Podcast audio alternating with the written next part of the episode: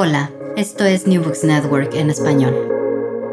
Saludos desde Cuenca, Ecuador. Soy Jeffrey Hurley Jimena, profesor en el Departamento de Humanidades de la Universidad de Puerto Rico en Mayagüez. Este podcast, Nuevos Horizontes, habla de estudios culturales, arte, pensamiento, literatura, temas descoloniales con un eje caribeño, anclado allá en Mayagüez. Es auspiciado por el Departamento de Humanidades y nuestro programa graduado en Estudios Culturales y Humanísticos y en parte por la Mellon Foundation. Y la asistente en el episodio de hoy es Nelly Pereira. Hoy estamos avistando a Enrique Dávila Cobos, artista plástico y miembro del colectivo cultural Casa Tomada en Cuenca, Ecuador. Es el autor del libro Dávila Cobos Relatos, Arte, Esotismo, Amor y Muerte, publicado por GPK Gráfica en este mes, julio del 2023. También nos acompaña eh, Carlos Pérez Agustí, profesor jubilado de la Universidad de Cuenca, cinematógrafo y director del colectivo cultural Casa Tomada. Muchas gracias a Enrique y Carlos por estar con nosotros. Muchas gracias también, Jeffrey, pues y vamos a ver si es que cumplimos las expectativas. Eh, muchas gracias también y recordando siempre a Jeffrey de la vez que nos visitó en Cuenca, es un agrado entonces estar con todos ustedes. Ah, muchas gracias, igualmente. Bueno, eh, pues yo tengo un breve resumen del libro que voy a leer en un momento y, unas preguntas preparadas por nuestros estudiantes en Mayagüez. Pero antes de esto, quería detallar un poco de cómo este libro ha llegado a mis manos. Eh, Enrique es el padre de, Pablo Dávila, mi concuñado, eh, persona nombre, nombrado, si no me equivoco, por el mismo Pablo Picasso. Y en el 2019 hicimos un viaje juntos por Europa y este viaje fue, bueno, para mí en mucho sentido un sueño cumplido, habiendo gozado y interpretado y admirado eh, la obra de Enrique durante varias décadas. Y, y para mí la idea de caminar por las calles de París y Budapest con él y bueno, con la familia, eh, realmente no solo esos lugares simbolizan algo importante, pero también pues el acto de viajar juntos, de cultivar estas preguntas filosóficas por, ah, por todo ese proceso. Y parte de ese viaje fue un viaje en cierta forma de, de luto, como recién había fallecido eh, la Carmen Mintimilla, la mujer de Enrique y el padre de Pablo. Y para mí una cosa que realmente sobresale de este libro es la sombra inmensa de, la Carmen, o sea, presente a veces y bueno, en muchas ocasiones está en, el libro, pero también en todo, eh, aun cuando no es mencionada directamente, eh, ella está, está ahí presente. Y este libro para mí logra algo más que un simple texto literario o una simple exposición de obras visuales. Eh, en obras de este tipo se prende la chispa de lo que hay entre estas dos disciplinas, lo visual y lo verbal, para sembrar experiencias humanas que para mí tienen la capacidad de trascender ambas disciplinas que son entre comillas separadas. Y esa es la dimensión que para mí que destaca eh, el libro, la conexión entre lo visual y lo verbal y este texto, siendo autobiográfico, me interesa a mí mucho como, como un artista, como un artista plástico, una persona que construye su mundo y su crítica y su filosofía y su informe de vida por imágenes, interactúa con otro lenguaje, más bien otra lengua, la lengua de palabras, ¿no? sustantivos, verbos, artículos, puntuación y la pesada semántica a veces capturar o intentar capturar experiencias dentro de esos límites. Y bueno, digo pesada porque para mí realmente no es una actividad pesada, porque realmente me gustan las palabras palabras. Y para citar una frase del, del mismo Carlos Pérez, filmar es otra forma de escribir la historia. ¿no? Y yo creo que en la obra pintoresca de Enrique hay eso, ¿no? Él está escribiendo la historia con arte, con imágenes, pero en este caso, una mezcla de arte y imágenes con letras. Y Enrique, pues que me he sentido realmente desde los primeros años que te conocí, realmente inspirado y he envenenado mucho tu obra pintoresca y también tu obra intelectual es una persona que, bueno, todo el mundo en Cuenca lo sabe, pues que tiene una generosidad y, realmente una, energía y un interés profundo en todo lo que hace. Y pues por, por todo eso yo, yo te agradezco. Y bueno, el texto, Enrique David Cobos en mayo de 2019 expuso en el Museo de Arte Contemporáneo, en, perdona, el Museo de Arte Moderna en Cuenca, Ecuador, una, una muestra abarcando medio siglo de producción pictórica y enfocada en esta publicación. El artista, desde la visión de su amigo imaginario de la infancia, plantea en nueve apasionantes relatos un vistazo panorámico de su vida creativa en estos 50 años. Nos trae en un viaje por el tiempo, pero también por el mundo, a Nueva York, París, Quito, México, Buenos Aires, Bruselas, Budapest y claro, eh, aquí en Cuenca develando secretos y historias de su infancia hasta el presente sobre la muerte de su, esposa Carmen, sobre las obras de grandes autores y pintores, ante ellos Guayasamín, Hemingway, Picasso, entre otros, aportando y construyendo una convivencia de existencia humanas que son a la vez racionales, filosóficas, esotéricas y paranormales es una expresión profunda de sus viajes y, sus y en distintas dimensiones que nos permiten un autorretrato de un ser profundamente humanista. So, bueno, eh, Enrique, tenemos una primera parte eh, que se llama De contexto a texto, biografía, experiencias y mentores. Y eh, si podemos comenzar, pues que si puedes contarnos un poco sobre tu biografía, tus intereses, tu preparación y tus experiencias, y sobre todo cómo todo esto ha cristalizado en este libro. bien, realmente Jeffrey has hecho una, una visión panorámica de un poco de, de, de toda la producción, un poco de la obra. En cuanto a mi vida y cómo la cuento, porque, porque en realidad siempre hay que separar el qué se cuenta y cómo se cuenta. En realidad mi vida, por azares del destino, ha sido tremendamente variable. he pasado experiencias por lugares y momentos completamente extraños mi infancia fue en un pueblo pequeño de la costa, un lugar muy caliente, muy húmedo. Mi, mi, segunda parte de la infancia en, en Cuenca, una ciudad a 2.500 metros de altura sobre el nivel del mar, una ciudad conservadora, una ciudad eh, muy linda, eh, pero, pero llena de normas que que para mí fueron un poco complicadas por cuanto yo venía de, de, un lugar totalmente diferente, de un lugar en donde, en donde la espontaneidad de la gente, por ese clima caluroso, por la situación selvática del espacio, hacía que, que, que en Cuenca realmente yo me sienta un ser extraño. Sin embargo, por una curiosidad enorme que siempre tuve, que creo que ese es, ese es realmente el único verdadero talento que, que tengo, ser extremadamente curioso, eh, pues andaba metiendo mis narices en todo lado. Y, y eso hizo lógicamente que, que toda esa situación, que toda esa situación de que, que para mí no era natural, sea, sea más bien una vivencia y un, y un, y un fortalecimiento de las experiencias, ¿no? Entonces, eh, por ejemplo, mi, mi, situación de, de, escolar fue realmente algo que, que, que si es que no tenía yo esa predisposición anímica, hubiera sido un verdadero infierno. Eh, pues yo fui alumno de una escuela jesuita y y lógicamente las normas ahí eran muy inflexibles, eran muy rígidas, pero mi forma de ser, en cambio, era exactamente lo contrario. Entonces me metí en muchos líos creativos. Yo dibujaba todo el tiempo y eso pues era castigado.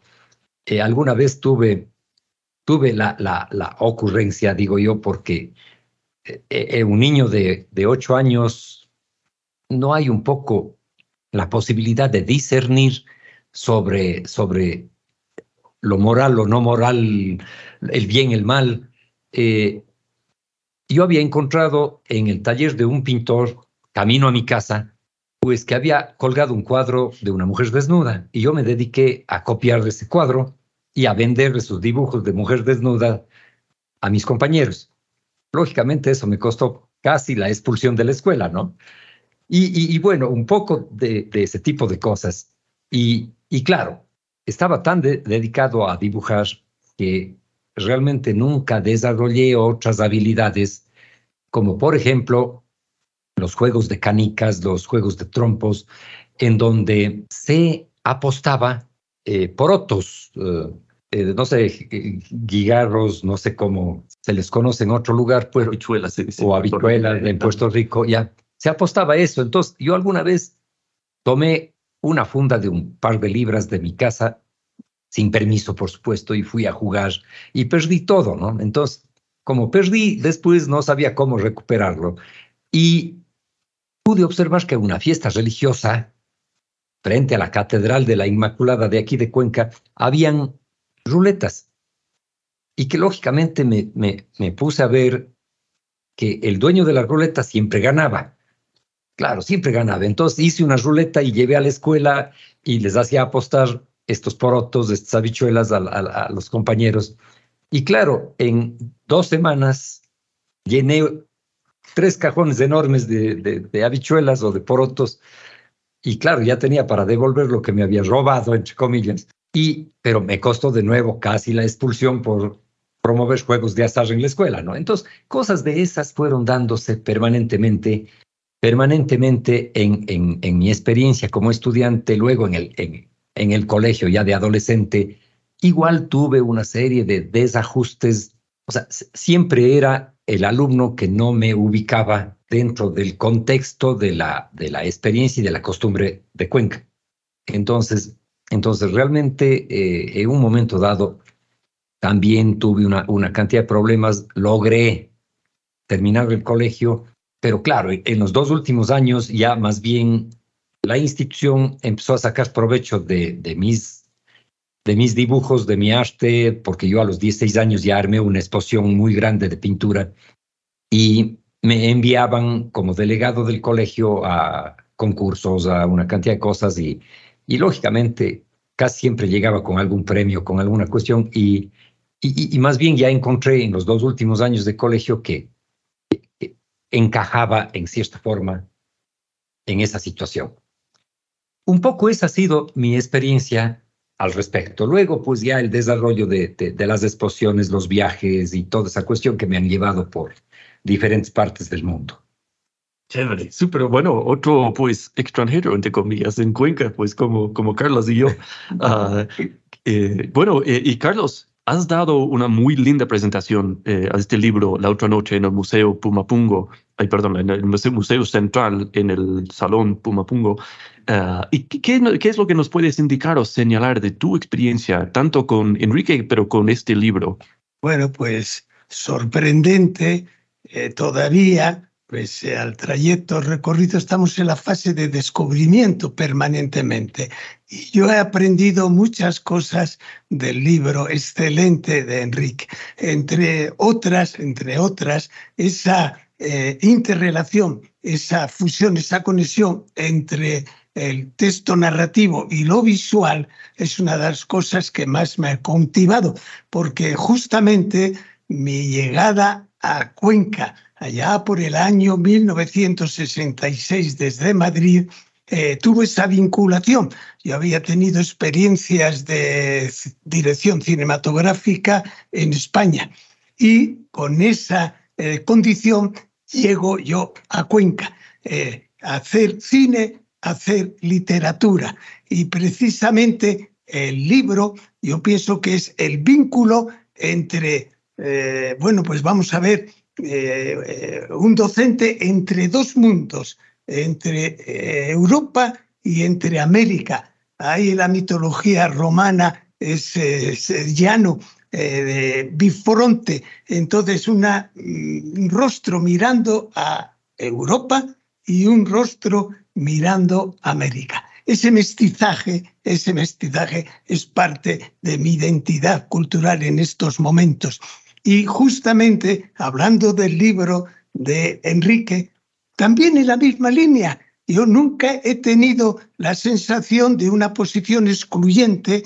El libro, eh, la cultura analógica, el libro físico de mis años en España y el libro que me ha cogido en este continente, eh, la nueva eh, cultura digital, virtual. Nunca he visto que sean excluyentes el libro físico, el libro eh, eh, analógico, el libro virtual y el audiolibro. Todos esos formatos no tienen por qué ser excluyentes. Yo creo que pueden convivir y armonizar en una especie también de mestizaje en todas las culturas.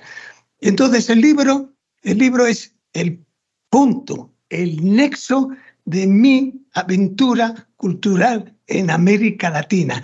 Gracias al libro he podido yo, eh, eh, la última publicación, ensayos eh, literarios para el siglo XXI, hay algo, varios artículos que desarrollan estas vinculaciones, esta intertextualidad entre el libro físico y otros textos.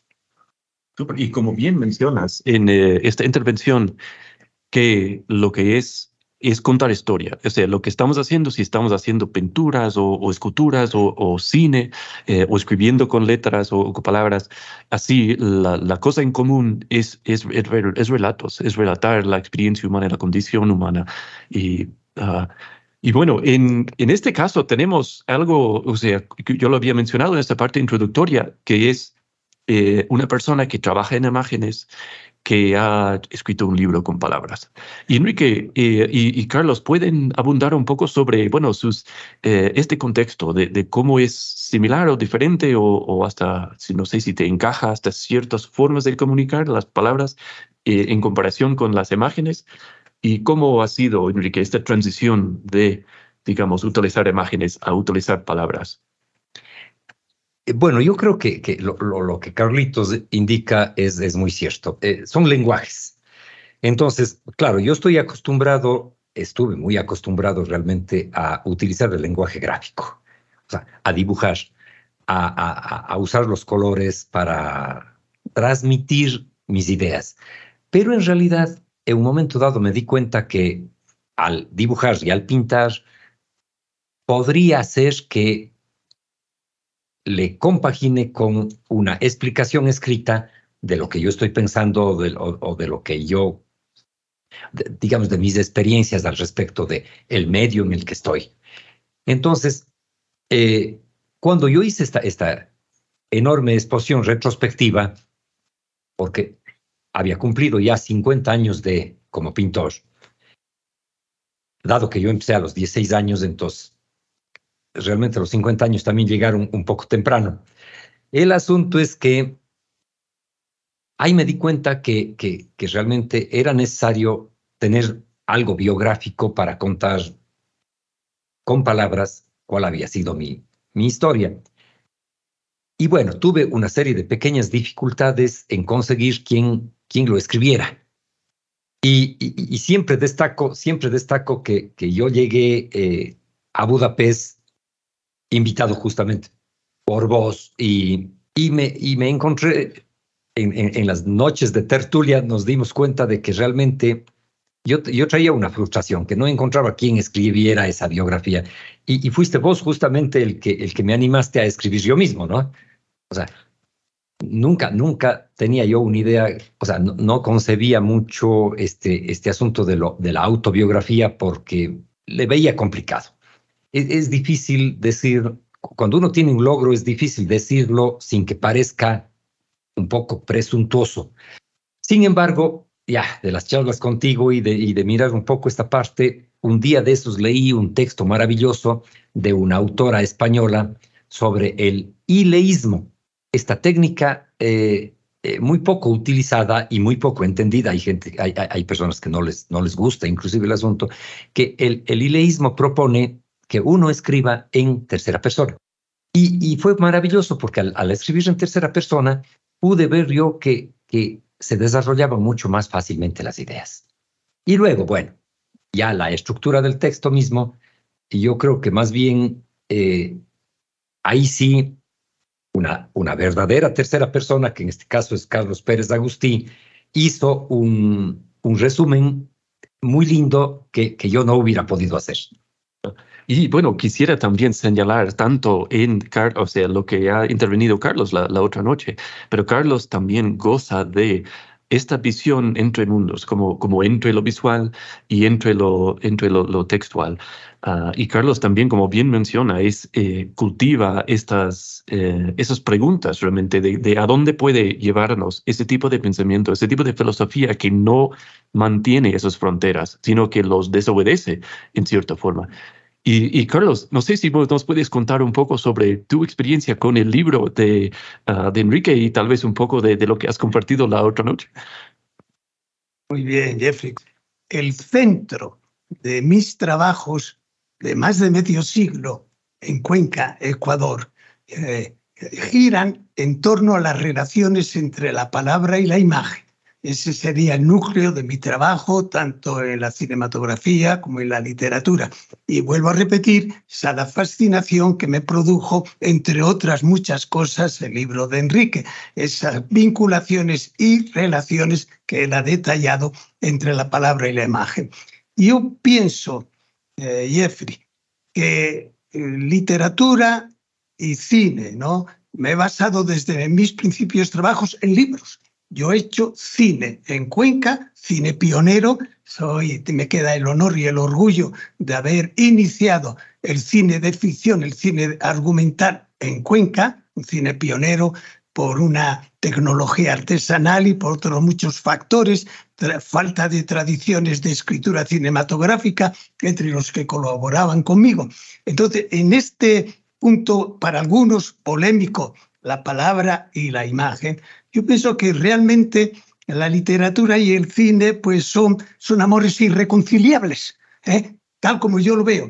Pues son dos lenguajes distintos, dos códigos totalmente eh, dispares que claro tienen muchas vinculaciones, pues la trama, personajes, historia, narrativa, lo hay tanto en la literatura como en el cine, pero eh, siempre casi es un tópico que la mayor relación de la literatura es con la narrativa. No es así. No es así a mi modo de ver. Yo creo que el género más próximo al cine no es la narrativa, por muchos elementos eh, comunes y coherentes, desarrollo de una historia.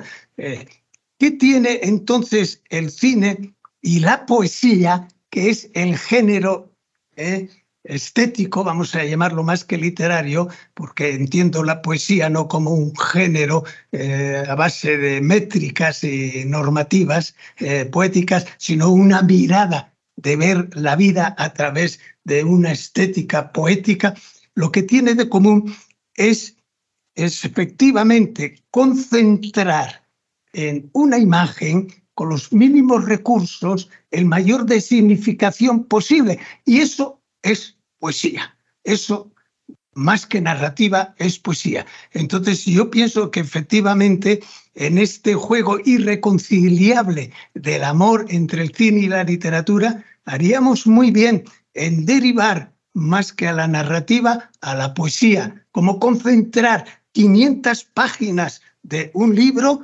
en hora y media de imágenes. Ese, ese ejercicio de concentración le hace más próximo a la poesía que a la narrativa según mi apreciación. Sí, sí, yo también. Y de hecho hay, bueno, entre los grandes pero figuras de, que aparecen en el libro, Picasso, ¿no? De que sus mejores amigos en su, en su época en París, sino de toda la vida, han sido poetas. Sí, sí, sí, interactuaba con los pintores y todo, pero sí, sí, la poesía es algo que, que, que muy bien que puede conmover al espíritu humano. Y quería solo, bueno, detallar algunas cosas que, que ha dicho Enrique, es decir, vincularlo con utilizando tercera persona, que él es heredero de una tradición. Bueno, yo no sé si él mismo había, se había dado cuenta, pero en, bueno, en, para mí los tres autobiografías que más me gustan en la vida son el tuyo, este, Gracias. el de, de uno que de, por el poeta norteamericano William Carlos Williams, que su madre es mayagüezana, que se llama, él escribió una autobiografía a través de la perspectiva de ella que se llama Yes, Mrs. Williams. O sea, sí, sí, Mrs. Mrs. Williams, señora Williams, escribiendo por los ojos de ella. Y el otro es por Gertrude Stein, eh, la, la, mujer eh, norteamericana que, que, vivió en París muchísimos años, que se llama The Autobiography of Alice B. Douglas, su compañera. Y en esto, o sea, en las tres, los, los tres tienen eso, tienen otra dimensión de comunicación y también de experiencia. Y, y, el hecho de que también Gertrude Stein, tan metida en lo que es imágenes, o sea, ella siendo gran amiga de, uh, de Pablo Picasso. Y, y, de hecho, me, me, me recuerda también un, colega de nosotros en Mayagüez, Baruch Vergara, que es artista plástico, que desde Puebla, es, es, es mexicano, es de Puebla. Y la forma en que él, bueno, yo he tenido la, buena fortuna de, pues, de, revisar textos y, bueno, eh, tanto en inglés como en español a él y la forma en que él utiliza la palabra y su, la cercanía que tiene, que es algo, es algo diferente, que yo creo que la gente que solo trabaja en, en letras, yo creo que en cierta forma admiro los, los, la gente que trabaja en imágenes porque tienen algo más de libertad, tienen otro, otra visión más y esto se plasma en su, en su forma de, de utilizar el lenguaje. Y bueno, eh, hemos tocado una, una, cosita que, bueno, en, mencionando Mayagüez aquí, que, quisiera que, que, intervengamos un poco sobre qué es lo que puede una persona en Puerto Rico, pero concretamente en Mayagüez eh, hoy. Eh, ¿Qué es lo que ellos pueden pues, sacar de, del libro, de tu libro? ¿Y cómo puede vincular eso a, la vida de uh, puertorriqueña hoy? Bueno, yo creo que, que va a haber inmediatamente una, una especie de nexo de lo que es mi infancia en este pueblo pequeñito, muy húmedo, muy caliente, con Puerto Rico. Definitivamente, o sea, ya el, el, clima nos une. Yo, yo creo que, que definitivamente todo, toda la expresión humana es una especie de, de, red, es una especie de inmensa telaraña que definitivamente, a pesar de no tener señaladas vías, termina cada hilo de esos conduciendo a diferentes circunstancias. Por ejemplo, el, el que me inició a mí, que me permitió iniciar la escritura del libro, fue justamente un poema, porque en esos días no, no sabía cómo empezar. Y, y realmente había leído un poema y me di cuenta de que, o sea, si no hay poesía en la pintura, en la escultura, en la narrativa, en, en toda creación no hay nada, porque el poema es del espíritu creativo y artístico de la naturaleza humana. Definitivamente, yo creo que, para empezar hay un nexo con Puerto Rico, que es el último capítulo o el último relato de mi libro. en él van a encontrar un nexo definitivo. Ahora, creo que para los estudiantes de literatura en Puerto Rico, eh, quizás en el libro van a poder hallar que una variedad inmensa de, circunstancias, espacios y tiempos se pueden resumir mediante los hilos de la narrativa y hacer unas mezclas que inicialmente parecerían antinaturales, pero que suceden. Y quisiera ahora preguntar a Carlos una cosa que Carlos es una persona que no obedece estas fronteras entre disciplinas, que no obedece estas, digamos, métricas, estas como límites entre el ser humano, entre los espacios, entre las culturas. Y quisiera preguntarle un poco sobre cómo Cuenca forma, en, tu opinión, pues cómo Cuenca, las experiencias en, en Cuenca y con la Casa Tomada, cómo esos forman una base, un contexto para este libro, pero también para la, digamos, el desarrollo y el, continuo obra que tú tienes, que es la interconexión de personas, personalidades diferentes, de disciplinas diferentes, del trabajo que haces en, con, con Casa Tomada, pero así en Cuenca, de cómo Cuenca forma ah, parte de ese contexto para ese diálogo y continuarlo.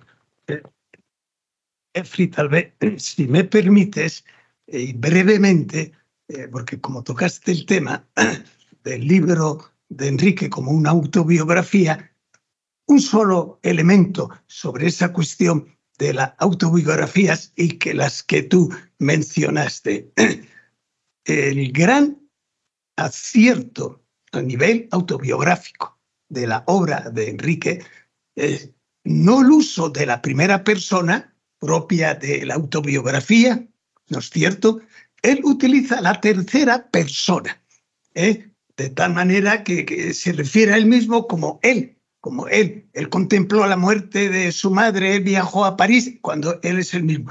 Ese recurso de una autobiografía contada en tercera persona le da un nivel ficcional que es fundamental para leer su libro el nivel ficcional. Solo ese recurso, la vida no es así. La autobiografía se cuenta en primera y él la cuenta en tercera buscando un distanciamiento, una objetividad respecto a los hechos que él ha vivido. Eh, en el otro punto, pues bueno, yo pienso que mi llegada a Cuenca culturalmente y tuve conexiones. Bueno, Juan Ramón Jiménez es el poeta más importante de presencia que yo recuerde en Puerto Rico. La presencia de Juan Ramón Jiménez en Puerto Rico es altamente significativa, todo a través de ese libro de Platero y yo. Eh, y bueno, eh, anecdóticamente, pues yo he tenido vinculaciones con Mayagüez. El primer rector de la Universidad de Cuenca, cuando yo llegué, fue un personaje, Gabriel Ceballos García, que posteriormente, cuando se desvincula con Cuenca, trabajó en Mayagüez como profesor también. Entonces, hay varias vinculaciones y otros personajes, el hijo de Gabriel Ceballos, yo he tenido ciertas vinculaciones. Me acuerdo que decíamos, e, el padre de la literatura de Puerto Rico, parece que era un Alejandro Tapia, el padre de la literatura de Puerto Rico, ¿no? Bien, entonces, mi actividad cultural. Bueno, eh, cultura, cine, literatura, conexiones culturales, América, Europa. Eh, hay un concepto que llaman eh, y que yo he aplicado en mis versiones, mis tres primeras películas se basan en libros de la cultura ecuatoriana. Mis tres primeras películas se fundamentan en libros importantes de la literatura ecuatoriana.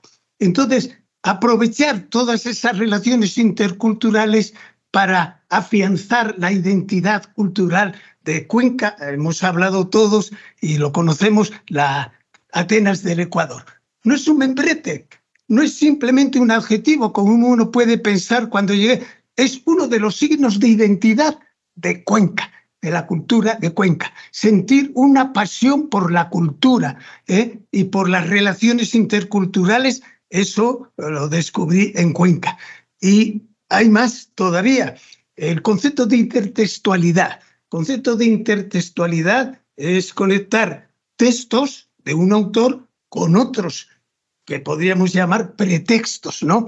Entonces, yo vincular mi adaptación cinematográfica con la obra de Arturo Montesinos Malo, el autor cuencano de Soledad, esas interrelaciones entre el libro y a mí me sirvieron para profundizar en la cultura cuencana, ¿eh? para ir en busca de la identidad de estos pueblos, gracias al libro y sus adaptaciones cinematográficas. Y la segunda el segundo largometraje mío, pues se basa efectivamente también en uno de los cuentos más representativos de Joaquín Gallegos Lara, La última Herranza.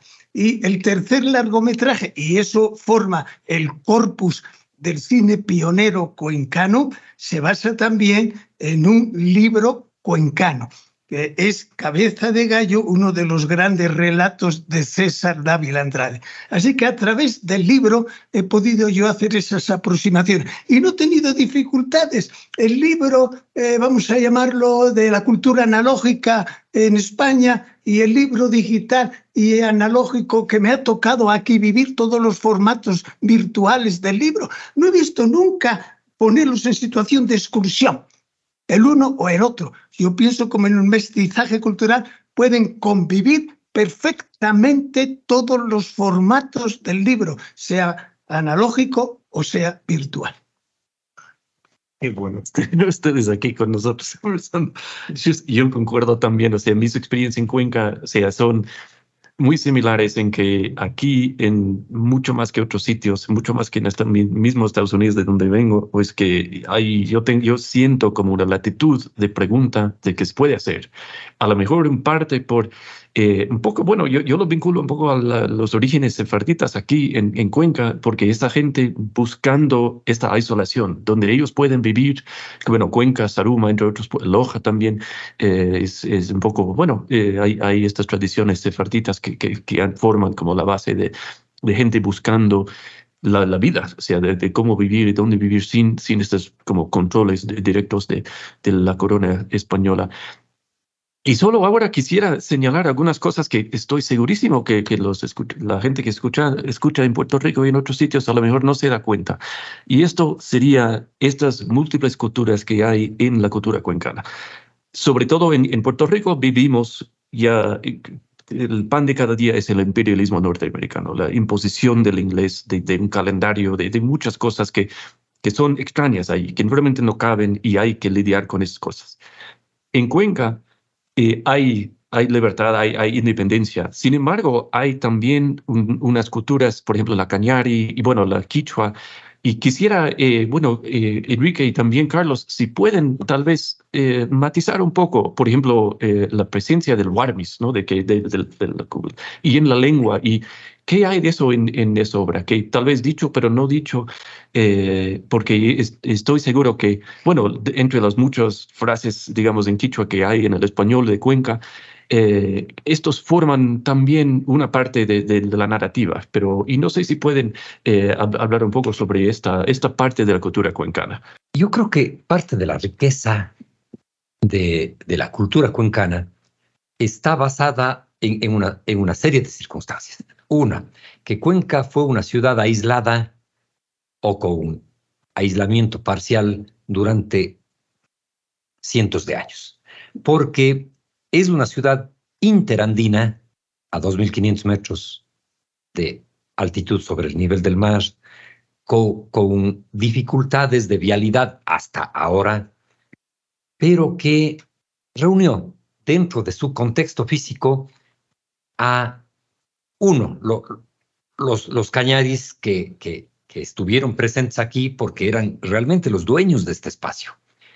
Los incas que estuvieron 60 años dominando a los cañaris, pero, pero eran solo 60 años, fueron solo 60 años.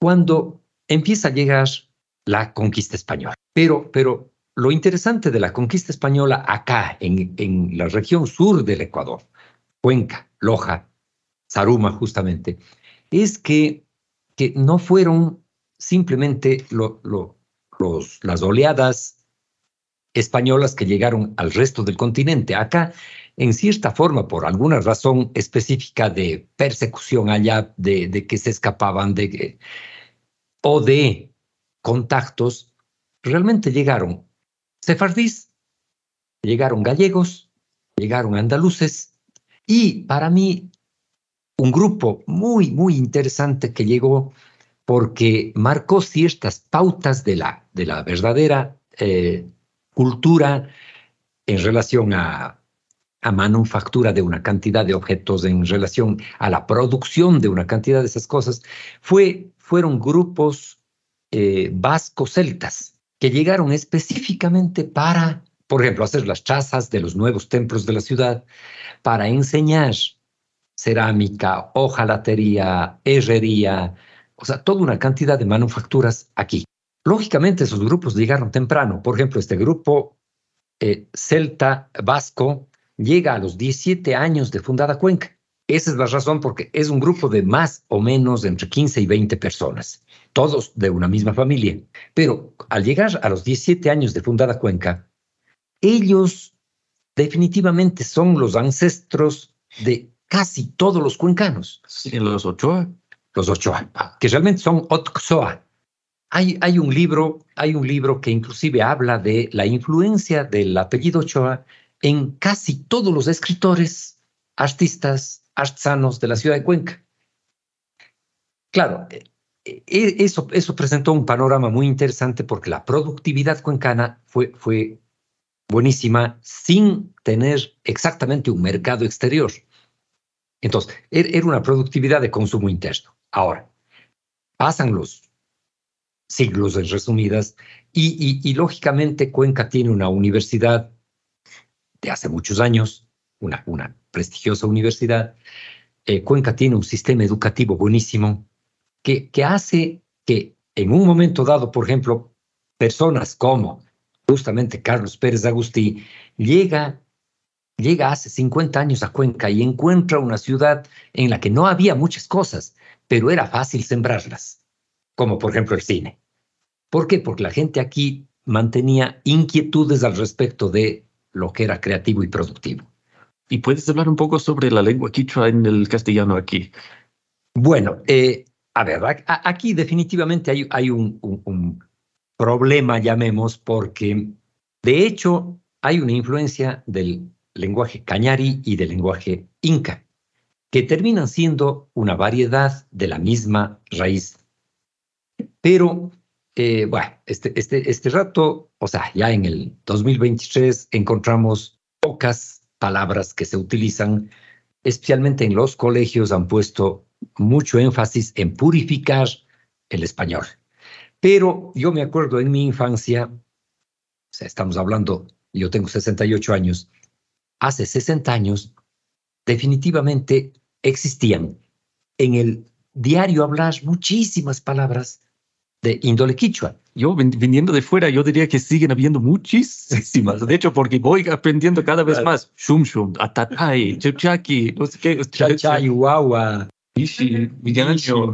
Sí, sí y, cada. Claro. Dos por shum shum, siempre dice el Pablo. Claro, y lo, y lo interesante es que esas palabras van quedando casi exclusivamente en esas expresiones de sorpresa que uno expresa con rapidez sin pensar mucho, y eso muestra que están bien, bien enraizadas en, en las personas y en la cultura.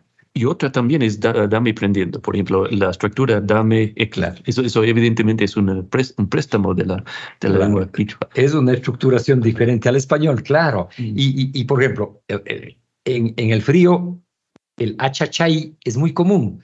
Y achachay es... Es universal, de todo el mundo, claro. hasta yo.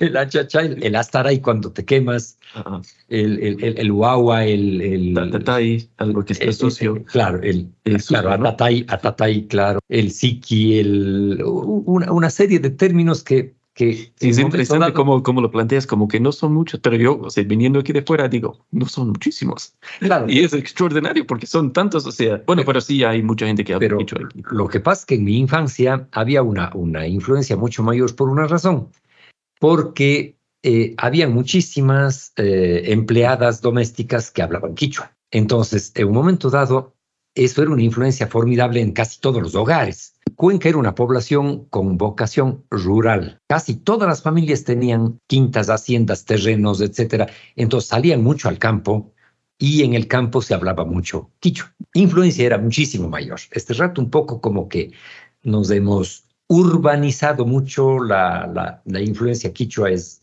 es menor, esa influencia directa, claro. Sí, sí, de hecho, bueno, hablando con Pablo, bueno, el, el, hijo de Enrique, que Pablo trabaja aquí en el 911 y, y ellos necesitan tener una persona que hable quichua en, en los turnos. O sea, hay, eh, tienen que parte de la contratación porque la gente llama y, y, y, no pueden comunicarse, así que necesitan poder pasar. Es una cosa, yo, para mí, admirable, súper admirable, porque 500 años de colonización del eurocentrismo y, y este, esta lengua sigue ahí vi, vi, vivo, o sea, vigente, usado. A mí una cosa, yo quiero saber de eso. Yo quiero ser así, o sea, con ese poder que tiene esa gente, ¿verdad? Sí. Y, y Carlos, ¿puedes hablarnos un poco de tus experiencias respecto a, a estos asuntos en, y ser como yo, pues, y bueno, como Enrique en cierto punto, en un extranjero aquí, como viviendo y gozando de, de la cultura? Bueno, pues vaya por delante de que el protagonista la última erranza eh, sefardí. ¿eh? Esa es la cultura eh, con que yo me enfrenté a través de la expresión literaria de Joaquín Gallegos Lara, eh, judío errante, él es sefardí. Importante esto para esas lecturas y esas investigaciones. Después, pues bueno, tengo que decirlo que yo vine a Ecuador con una ignorancia supina ¿eh? a nivel de identidades de cultura, eh, eh, por la desinformación que yo tenía, Ecuador era un país tropical, exclusivamente tropical. Mi gran sorpresa me encuentro con el mundo andino, a donde me llevan. Me traen en avión desde Madrid, Bogotá, Quito, Cuenca sorpresa sorprendente de culturas, de alimentación, de todos los sistemas culturales, un mundo andino que por entonces para mí, pues claro, con el tiempo aprendí que era una cosmovisión sobre todo. ¿Y qué aprendí yo de esas que nadie mejor que Enrique lo puede hacer? Él conoce a fondo esas cuestiones de la diversidad cultural. Aprendí el respeto y la diversidad cultural que hay en el Ecuador es increíble para mí. eh, viniendo de España, los conflictos con catalanes, los conflictos con vasco, ahí las eh, diversidades eh, regionales, culturales, están agudizadas hasta el punto que a veces es difícil la convivencia. Oiga, qué respeto hay en el Ecuador por las culturas de la costa, por las culturas andinas. Eso es para mí la gran lección que me dio la diversidad cultural de Cuenca. El respeto a la diversidad y el respeto también a, la, a lo propio, a la cultura propia de cada pueblo. Esa es la gran lección que me ha dejado a mí Ecuador y Cuenca. Bueno, yo quería hacer un vínculo también a Puerto Rico porque tenemos unas, bueno, de hecho, eh, justo el próximo año estamos, eh, vamos a ser los anfitriones de un congreso de la sociedad de, William Carlos Williams, del poeta de madre mayagüezana. Y resulta que, bueno, una investigación que estamos haciendo en este momento, que eh, la madre vivió en la calle Méndez Vigo, justo en pleno centro de Mayagüez, y, ella nace en 1847 y su, eh, pues entre sus, los amigos familiares es el Matías Brugman. Matías Brugman es un sefardita, una persona de origen judío que se mudó también a Mayagüez con 10 años y él participó en, él, él era dueño de un colmado, no sé si se dice colmado aquí, pero en un supermercado. Y eh, pues él participó en el grito de Lares, o sea, el, grito de independencia en, Puerto Rico y fue ejecutado por los españoles. Y me, siempre me preguntaba, y él y su hijo eran ejecutados por los españoles. Y siempre me preguntaba de qué tan significativo fue su origen sefardita allí, en, o sea, de su judaísmo, en, ese, en, esa condena, en esa, en esa muerte de él. así, que es una, es una cosa interesante de que cosas que se repiten, ¿no? Los sefarditas aquí, los sefarditas en Puerto Rico, los sefarditas mismos en, en España que, que, que tienen que lidiar con estas mismas situaciones. Y bueno, estamos eh, un poquito, bueno, ya, no increíblemente pues, se, se, siente como si ha pasado nada de tiempo, pero sí, sí quería solo decir algunas cosas sobre, sobre ustedes dos. Ah, como bien dice Mario Vargas Llosa, de que ir a París, ir a París no abolió el mito yo, o sea, habiendo compartido esa experiencia con París, eh, en París con Enrique y quisiera verlo experimentado contigo y capaz que un día que lo hagamos lo mismo. O sea, yo, yo y, me, y sigue siendo como un pozo de reflexión crítica para mí a través de lo cual esas memorias, esas ideas, pues que yo saco. De hecho, justo anoche estaba Joana y yo estuvimos viendo, viendo fotos de ti y de nosotros en Montmartre uh, y una cosa bien, esas cosas son bien lindas, esas memorias son bien, bien buenas. No sé si, si esa, esa pregunta, si, si quieres acercar, porque estamos recién publicado el texto y todo, pero sí hay algo en el libro que, que ya está, que cambiarías, ya que tienes la perspectiva a posterior a la publicación, que, que, quisieras cambiar o, o, o, matizar. Bueno, yo creo que, yo creo que definitivamente eh, cada libro termina siendo un hecho histórico. Entonces, en, realidad, si es que tuviera que hacer una segunda edición, eh, pienso yo que quizás podría hacer alguna corrección de forma pequeñita, pero, pero pienso que en el fondo de, de, la historia contada no le cambiaría nada. Tendría que necesariamente, si tengo una cantidad de nuevas ideas, tendría que pensar en escribir un segundo libro y no cambiarle a ese, porque, porque ese es una crónica exacta de una cantidad de cosas que, que sucedieron y lógicamente, en la lectura del libro hay, hay una circunstancia que es muy interesante, que hay muchas cosas que el lector piensa que son ficción. Lee el libro y dice, bueno, esto es ficción. Y esas son las cosas reales que pasaron, son históricas. Y las cosas que más bien parecen históricas son la ficción que tuve que poner para ir armando toda la circunstancia. Entonces, creo que, que no le cambiaría nada. Chévere. Yo siento igual, cuando yo termino un texto, sea un libro o hasta un, artículo, y tengo cinco minutos de contento. Estoy contento cinco minutos. Y luego me caigo en lo mismo. O sea, si yo voy a cambiar esto, tengo que comenzar de cero porque hay, hay mucho que cambiar. Ah, sí. Y bueno, eh, partiendo de esa conversación de hoy, yo que, bueno, la siguiente pregunta es en qué estamos trabajando ahora. O sea, que y las preguntas que, que a mí me salen de este libro, pero también, o sea, específicamente de esa conversación, es estudiar estos, estos textos escritos por, por, personas que trabajan visualmente, ¿no? De, de Buñuel, de Spielberg, de Picasso, o sea, la, la, poesía de Picasso que escribió en frañol, ¿no? O sea, medio en francés, medio en español, y, y estos vínculos, y, y, qué hay? Porque hay mundo allí, o sea, como, como bien detalla Carlos en en, en, y bueno, yo creo que las personas como Carlos tienen un poco como un ojo en el, el, telescopio y otro en el microscopio por, por, por, su, el pan de cada día de, de, él es trabajar en estos temas. Así que esto, la chispa que me, que me, que me, que me da ese, ese tipo de conversación, ese tipo de libro, es eso, es pensar más a fondo a eso. Y bueno, esto sería la, la pregunta, ¿en qué, o sea, en qué están, qué están trabajando en este momento? Bien, tal vez, si me permites, Jeffrey, un punto importante del anterior eh, tema eh, que debatimos, eh, la diversidad cultural. Oiga, nuestro fundador de Casa Tomada es de la cultura cañari. Eliezer Cárdenas Espinosa pertenece, y ese es su nacimiento, la cultura cañari. Entonces, ese punto no, no creo que debe quedar desapercibido de lo que significa ¿eh? Eliezer Cárdenas como representante de la cultura cañari, aunque se integró totalmente después con Cuenca, pero ese origen jamás debemos olvidarlo. ¿Qué falleció hace recién? Eh, hace un año y medio. Problema cardíaco hace un, un año, más o año y medio, casi, casi dos años ya. Él es nuestro fundador. Y bueno, el nombre de Casa Tomada, porque ¿qué estoy haciendo últimamente? Sobre todo estoy dedicando eh, alma, vida y corazón a el colectivo Casa Tomada. El nombre de Casa Tomada, como sabemos todos, viene de un relato de Julio Cortázar. Se llama Casa Cortázar. Y Julio Cortázar es representante de todos los que están ustedes diciendo. Vivió en Francia, y toda su cultura también, sin dejar de ser Latinoamérica, es francesa también. Entonces, es otro elemento que no debe dejar olvido. ¿Y qué estoy haciendo yo últimamente?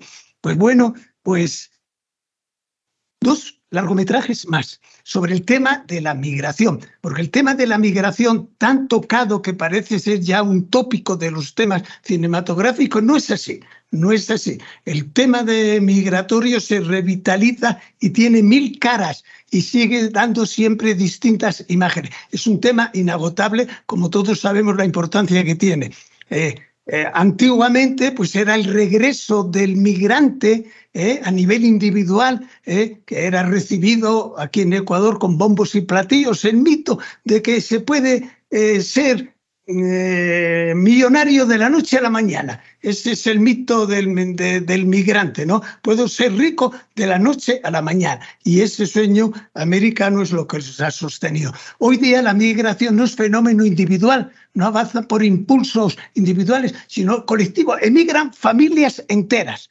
Como todos sabemos cómo está la situación migratoria hoy día, que no hace falta resumirla, pues siempre habrá una cara distinta para mostrar del fenómeno migratorio, uno de los fenómenos fundamentales de todas las culturas latinoamericanas. En eso estoy trabajando y pienso ofrecer un par de trabajos en esta línea. Y Enrique, ¿en qué estás trabajando eh, bueno, empezando eh, definitivamente un proyecto pictórico, quiero hacer una, colección. Siempre, siempre eh, he pensado que las colecciones son interesantes porque si una colección tiene 20 cuadros con absoluta seguridad, en el cuadro número 14, 15 se llega a la cúspide. Los posteriores como que ya muestran algo de cansancio.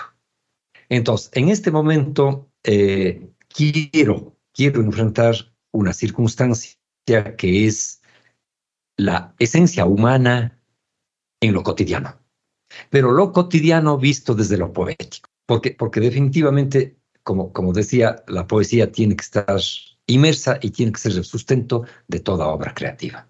Y también porque ya me enamoré de escribir, estoy preparando, y, me voy a tardar quizás un año más, estoy preparando un poemario. En ese poemario van a ir un poco igual, un poco cosas de la vida, un poco cosas sentidas, un poco cosas vividas, un poco veo y cómo veo al mundo esperemos que se pueda concluir en unos meses más. Chévere, chévere. Bueno, como te decía, por el otro libro, seis, cuatro años por un libro es poco.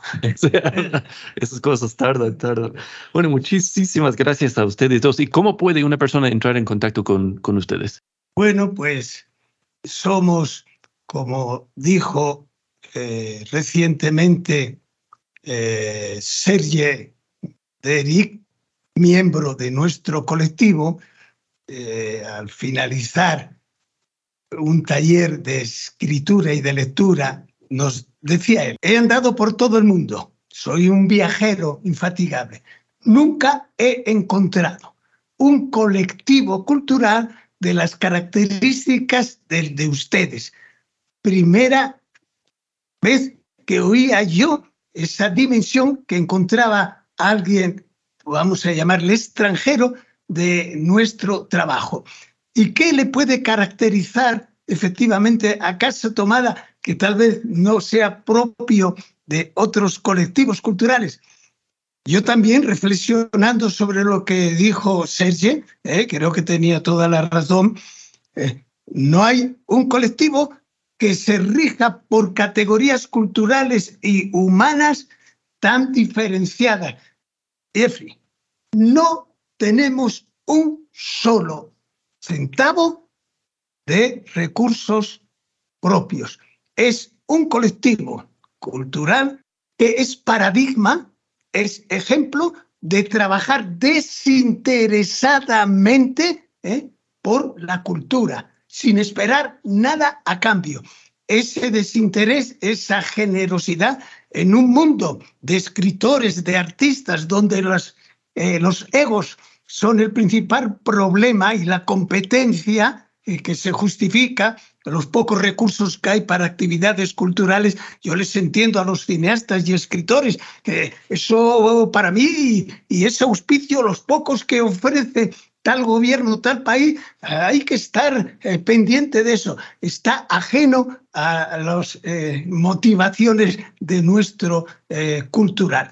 Entonces, esa pasión generosa en un momento en que ya los esfuerzos están desacreditados, ¿no? Donde hoy, hoy, hoy especialmente, ah, hijo, si eso te estresa, déjalo, no lo hagas. En un momento de cultura y de esfuerzo desacreditado, ¿eh? casa tomada, ¿eh? equilibra eso. Sí se puede trabajar pasionalmente sin esperar nada a cambio. Es posible.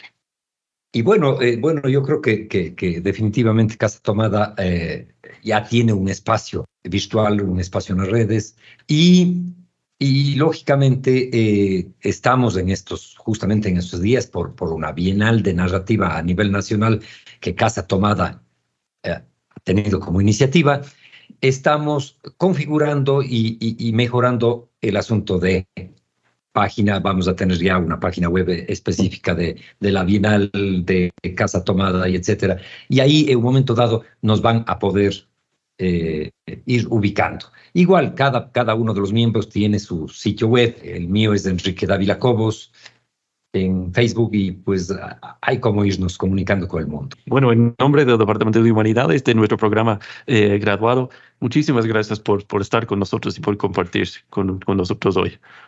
Bueno, pues muchas gracias también, Jeffrey. Gracias por la oportunidad, Jeffrey, que nos ha ofrecido y sepa que aquí siempre tiene un grupo de amigos apasionados por la cultura y por las letras, porque quiero dejar constancia así de que tal vez la expresión estética literaria es en Ecuador y tal vez en América Latina una de las mejores formas de expresión de los países multiculturales como es Ecuador. Es la literatura, posiblemente una de las mejores formas de expresar esa multiculturalidad de los pueblos.